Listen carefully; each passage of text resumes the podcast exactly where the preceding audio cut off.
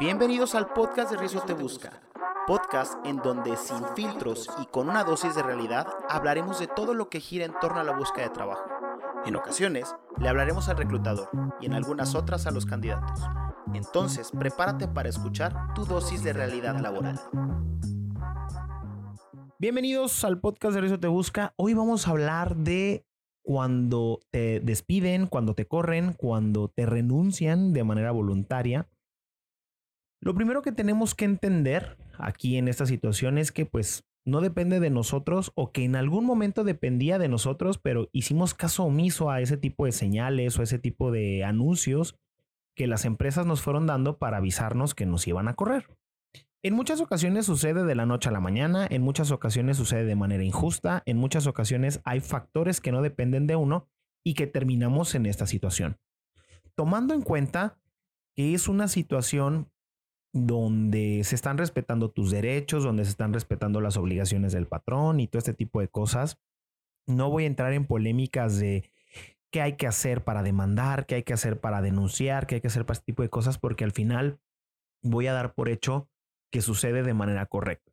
Si tú consideras que está sucediendo de manera incorrecta, asesórate.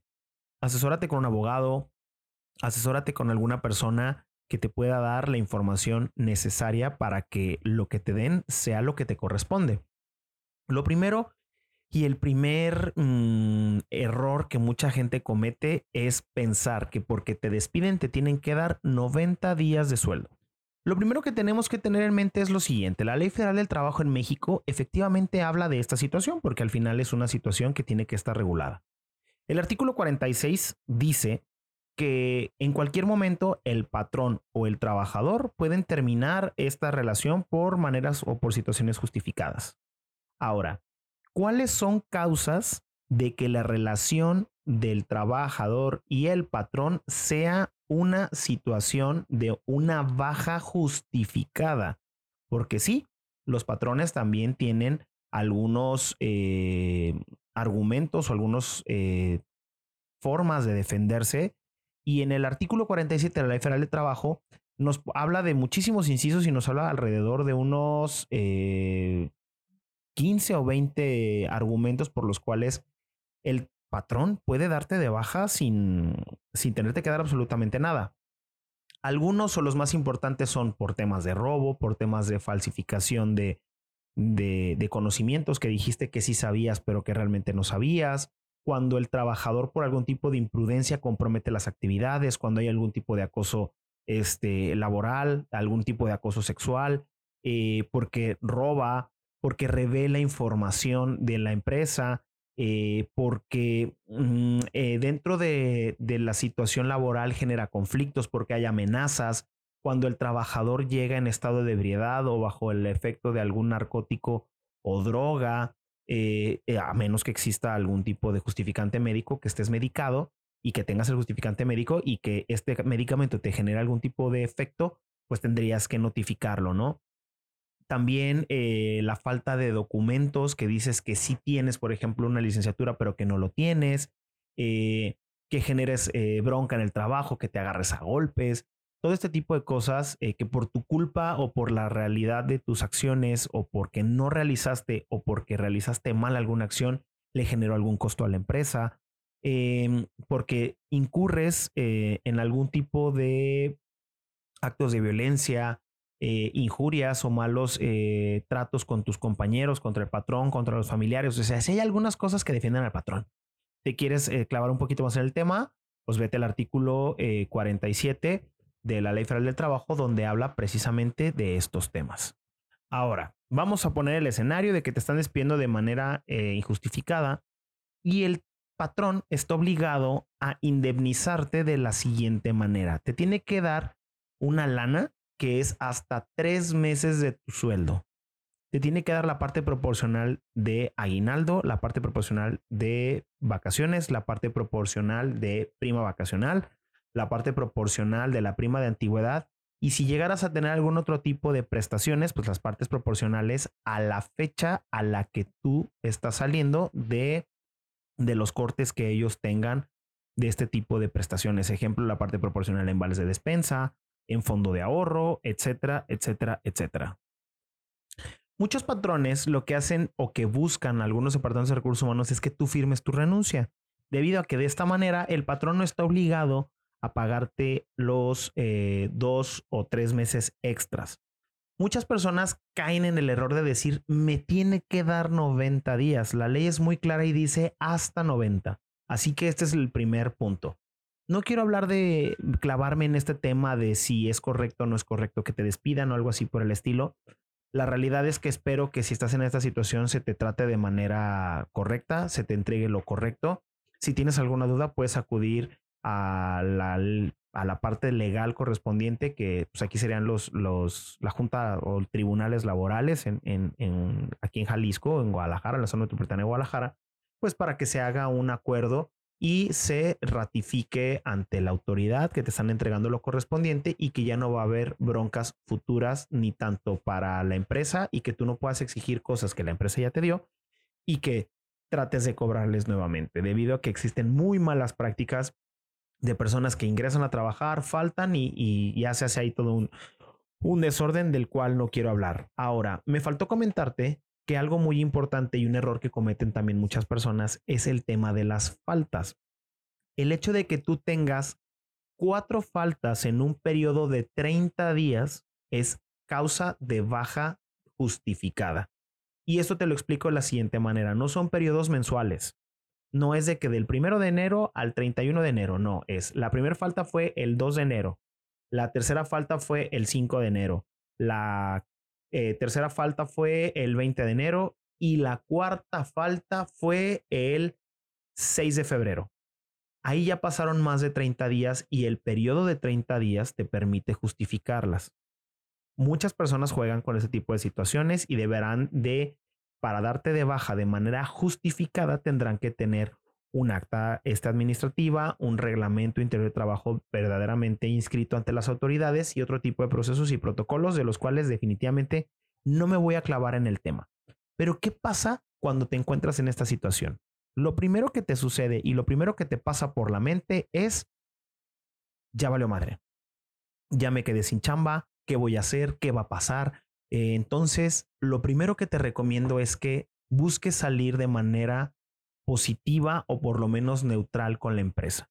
Porque, ¿qué crees? El hecho de que te pelees y que les, y que les refresques y les recuerdes a su mamá durante todo el tiempo que estás en esta baja va a hacer que cuando pidan referencias laborales, muy probablemente digan la verdad. ¿Sabes qué? Fue una persona que dimos de baja de manera este, injustificada y fue muy complicado su proceso de salida o fue una persona conflictiva.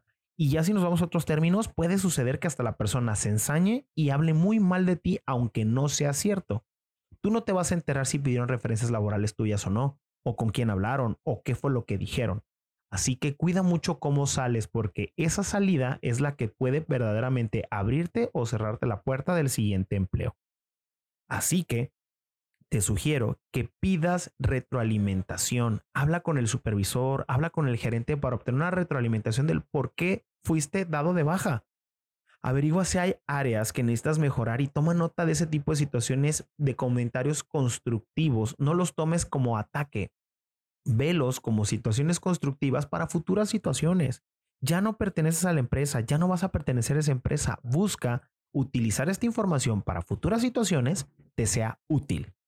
Ojo, el siguiente punto es mantener la calma. Es importante que no reacciones de manera emocional o negativa ante la noticia, que es lo que te acabo de mencionar anteriormente. Manéjalo con calma, con profesionalismo, porque te puedes cerrar la puerta a futuras situaciones solamente por haber tronado de manera emocional. Es muy frustrante, lo sé, pero mantén buena relación, ¿sabes? Una relación cordial, no te digo que sean mejores amigos, pero sí busca que sea cordial la situación para que cuando hablen digan la verdad de ti. En pocas palabras, que también como que medio le echen poquitas flores al comentario si lo quieres ver ese punto de vista, pero que no sean comentarios negativos. Si no suma, que por lo menos no reste lo que digan de ti.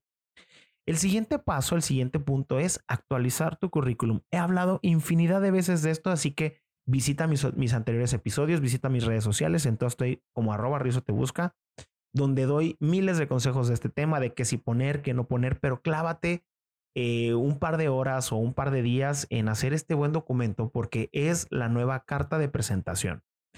A mí me pasa muchísimo, y te lo digo como una experiencia de reclutador que me pasa todos los días, es que las personas llegan y me dicen, ay, perdón, es que acabo de salir de ese empleo y no he actualizado mi currículum. Ay, es que no puse esto. Ay, es que no puse el otro.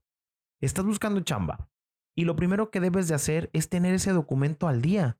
Es tu carta de presentación. Entonces me estarás dando a entender que no eres atenta a los detalles y que en algunas ocasiones pues, te vale madre y, crees que lo puedes solucionar todo. Ya no estamos en la escuela como para tratar de convencer al maestro de que nos ponga un puntito más para pasar o que nos ponga cinco décimas más para tener nueve y no ocho. O sea, ya estás aquí buscando chamba y estás en la pelea con otras muchas personas que probablemente sí tienen el documento actualizado.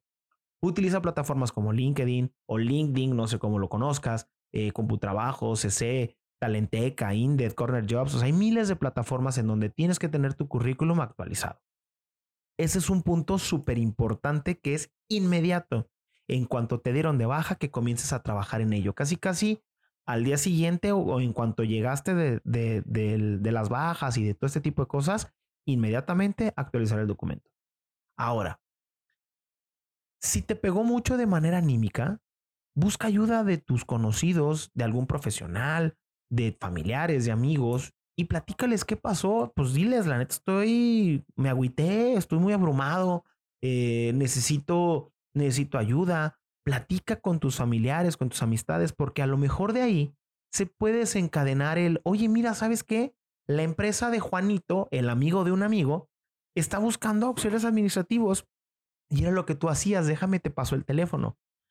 Es una especie como de networking, por así mencionarlo, pero te invito a que lo analices y lo platiques con detenimiento y con calma, porque a lo mejor estos amigos pueden ayudarte a encontrar chamba más rápido de lo que te imaginas.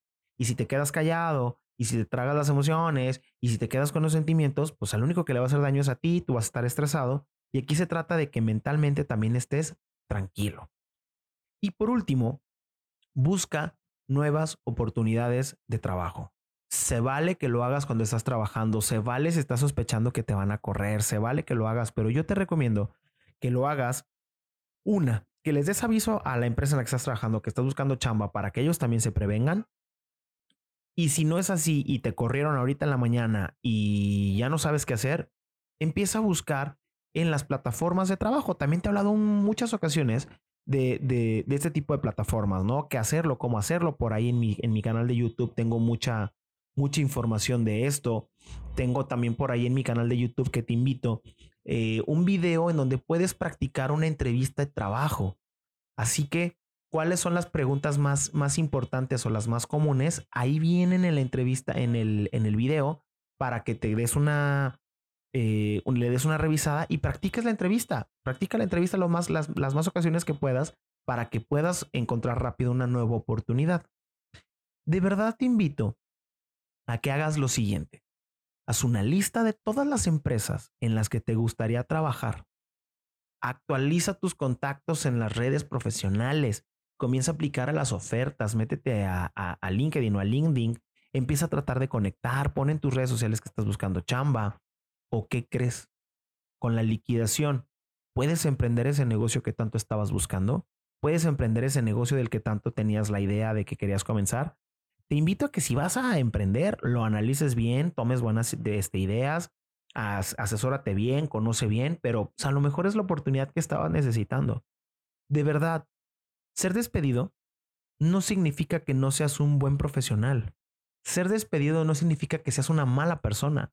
Ser despedido no significa que tú eres el que esté equivocado. En muchas ocasiones las empresas toman malas decisiones porque son personas midiendo personas.